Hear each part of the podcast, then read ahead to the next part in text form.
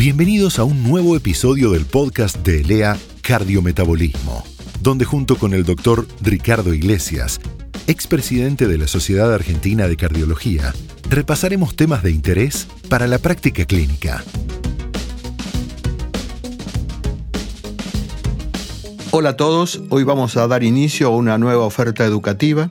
Creo que en este momento muchos de ustedes deben estar conduciendo para ir a trabajar o cocinando o haciendo entrenamiento o andando en bicicleta. Bueno, este es un poco el objetivo.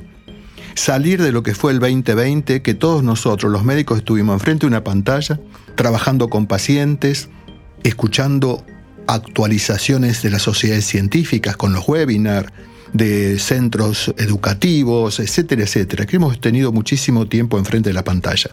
Por eso estos podcasts tienen la idea de que uno pueda manejar su tiempo educativo y escucharlo realmente cuando uno tiene ese minuto de relax y no estar sentados con ese sedentarismo que no nos ha hecho nada bien. Este espacio es un espacio que les propongo para que juntos podamos resolver los problemas médicos de todos los días, los problemas que nos enfrentamos con los pacientes y que en realidad, más que información, lo que vamos a hacer es dar opinión. Nuestra medicina de la experiencia. Hay mucho de evidencia, pero el plan que nosotros podamos decir, ¿qué nos pasa? Pueden estar de acuerdo, pueden estar desacuerdo. Eh, inclusive le doy la posibilidad de poder tener comunicación directa a través de un mail, que se los paso, que se llama Doctor Iglesias Podcast arroba gmail.com. Me pueden criticar o me pueden mandar opiniones, sugerencias temáticas y por suerte no voy a tener la posibilidad de que me tiren tomatazos. Pero eso está dentro de las eh, posibilidades. Por suerte solamente voy a escuchar críticas u opiniones. Y voy a empezar a hablar de un tema que realmente no es interesante desde el punto de vista que nadie quiere hablar de la muerte.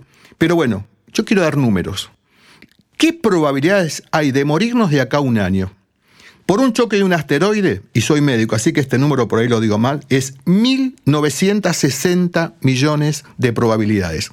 Es un número exagerado. Por un acto terrorista, uno en 16 millones, por supuesto depende de donde uno viva, pero en realidad este es el número. Por un choque aéreo, uno en 650 mil la probabilidad.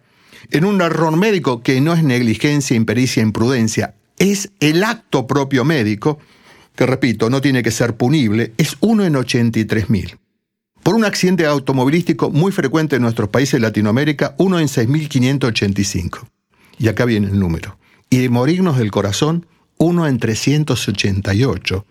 Quiere decir que si nos están escuchando 400 personas, una, el próximo podcast no lo va a escuchar, lamentablemente. También hay otras causas de muerte, por ahí se están durmiendo por mi charla, pero bueno, como dijo Einstein, no renuncies a tus sueños y sigue durmiendo. Ahora, ¿de qué se muere el argentino? Se muere del corazón. El 30% es por problemas cardiovasculares. De los 340.000 más o menos muertos en Argentina en el año 18, por el corazón se murieron casi 100.000, 98.000 para ser exactos. Es decir, un número muy importante. Y de esos casi 100.000, la mitad fue justamente por insuficiencia cardíaca, que es el tema que vamos a desarrollar hoy. Todos sabemos que en las últimas décadas el avance en la prevención, en el diagnóstico, en el tratamiento cardiovascular han sido muy importantes. Y han disminuido muchísimo las muertes relacionadas a las enfermedades cardiovasculares, síndromes coronarios, infartos, hipertensión no controlada y algunas arritmias. Pero sabe una cosa, la insuficiencia cardíaca sigue siendo el síndrome cardiovascular que más interés produce justamente por ello, porque genera mucha mortalidad. Por eso me parece que es un problema enorme en salud pública, con un aumento de los costos realmente en salud, por supuesto, muy elevados. ¿Qué es la insuficiencia cardíaca? Bueno, es un síndrome clínico grave, limitante, caracterizado por síntomas y signos causados por una anomalía estructural y o funcional del corazón lo que resulta en una reducción del gasto cardíaco y elevadas presiones intracavitarias, en reposo o durante el estrés. Esto es una definición clásica y, repito, tiene interés porque todos los días, tengamos la especialidad que tengamos, vamos a encontrar pacientes con estas características. Números en Argentina, siempre me gusta dar números. De 46 millones de habitantes, 900.000 la padecen, el 2%. Fíjese la cantidad de argentinos que padecen este problema. Y lo más importante, lo comentamos antes, que tiene que ver con los costos en salud. Hay 100.000 internaciones por insuficiencia cardíaca anuales. Esto es un costo. Y hay reinternaciones. Cada reinternación lleva a pérdidas de horas de trabajo, de movilización de la familia, etcétera, etcétera, y costos inherentes al tratamiento y a las camas ocupadas por esta patología. Y hay un tema que no es menor, que es la calidad de vida. La insuficiencia cardíaca desmejora la actividad cotidiana o la calidad de vida mucho más que un asmático, mucho más que una artritis, una artrosis, más que un diabético, inclusive más que la hipertensión arterial. Tiene un costo biológico de incapacidad de vida muy limitante. Por eso les digo que es un tema de salud pública muy, muy fuerte. Y hay dos actores que pueden cambiar esta historia, porque se mueren 85 argentinos día a día por insuficiencia cardíaca. Este es un número realmente impactante, impactante, 85 por día, y esta es una real pandemia de hace muchos años. Y hay dos actores que pueden cambiar esta historia. El Estado, mejorando las pautas de prevención, mejorando la calidad de las atenciones en los centros hospitalarios, pero a mí me interesa ver qué hacemos nosotros como médicos en el día a día. ¿Qué hacemos nosotros como médicos día a día en el ambulatorio? porque la gran masa no se interna, la gran masa la vemos por ambulatorio y tenemos que hacer todo el esfuerzo para no internarlos. Uno podría decir que hay dos aspectos para modificar esta nefasta historia de 85 muertos al día. Establecer claramente el diagnóstico, determinar la etiología, por qué se reagravó y precisar el estado clínico de este síndrome cómo es la función de ese corazón. Esto es un primer aspecto interesante para modificar la historia. Y un segundo aspecto, sin lugar a dudas, que lo trataremos en otro podcast, es decidir el tratamiento, evaluar la respuesta terapéutica, establecer el pronóstico, bueno, inclusive analizar los aspectos psíquicos que tiene la gente con insuficiencia cardíaca o el entorno de estos pacientes que muchas veces están incapacitados para ir inclusive al baño. Por eso les digo, es muy incapacitante. Vamos a hablar desde el aspecto ambulatorio y los errores que vemos para modificarlos y poder colaborar para que esta mortalidad lentamente vaya bajando.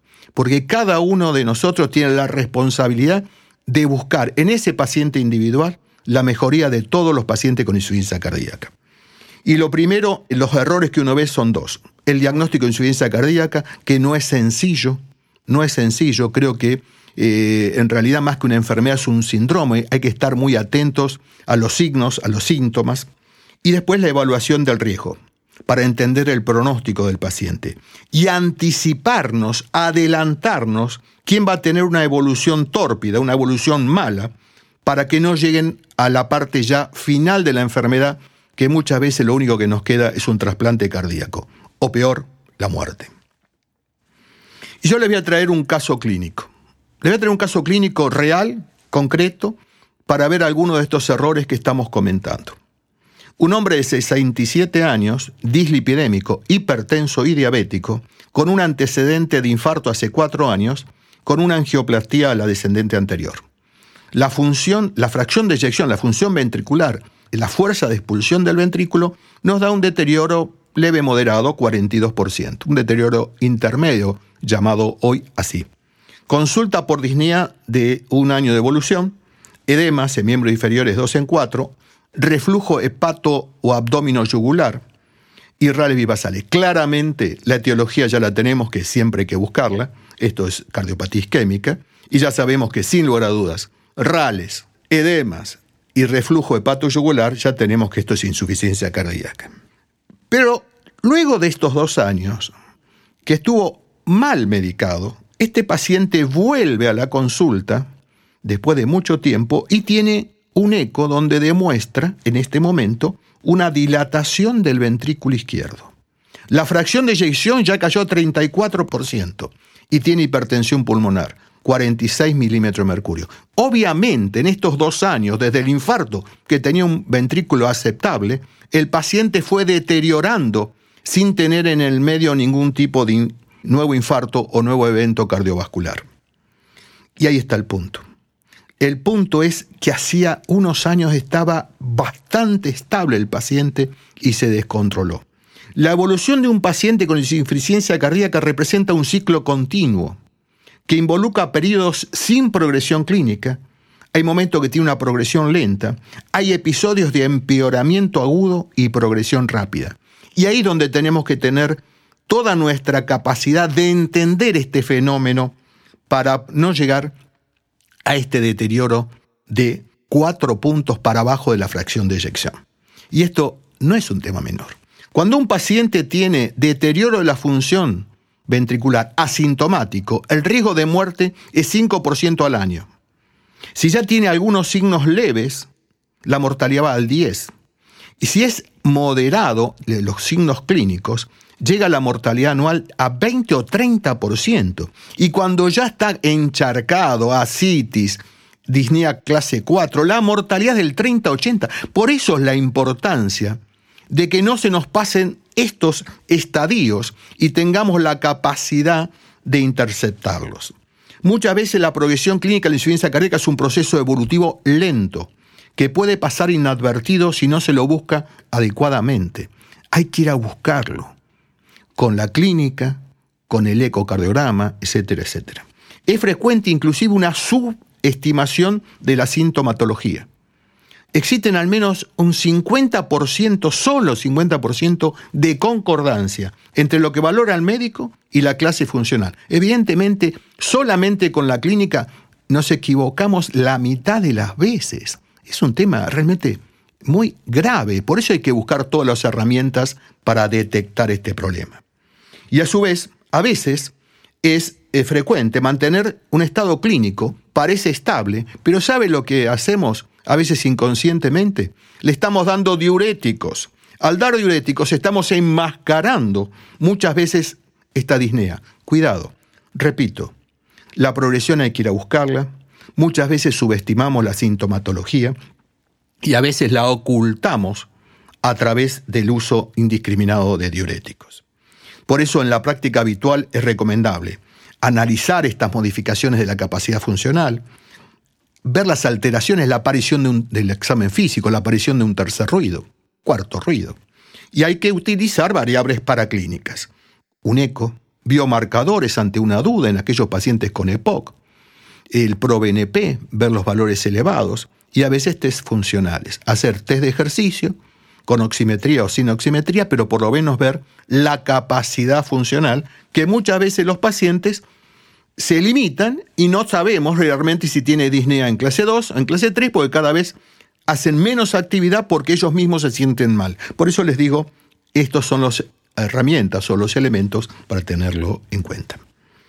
Entonces, la primera aproximación a mejorar el pronóstico es identificar al paciente con deterioro progresivo de su estatus clínico. Esto es el objetivo de esta charla. Identificar al paciente con deterioro progresivo del estatus clínico. Y a lo mejor lo que estamos charlando sea muy poquito para ayudar a nuestros pacientes, pero probablemente estemos ayudando un poquito a la humanidad a que tengamos gente más sana y con menos mortalidad. Y como decía la Madre Teresa de Calcuta, sabemos muy bien que lo que estamos haciendo no es más que una gota en el océano. Pero si esa gota no estuviera allí, al océano le faltaría algo. Así que, nuevamente, muchas gracias y nos seguiremos viendo en el próximo podcast que va a ser tratamiento, toda una nueva ideología en el manejo de estos pacientes. Les recuerdo, si quieren hacer críticas, comentarios, consejos de otro tipo de charlas, eh, tienen mi propio mail que es ricardoiglesiaspodcast.gmail.com. Hasta la próxima y muchas gracias. Si te gustó este podcast, Suscríbete a la playlist en Spotify o accede desde ojoclínico.net.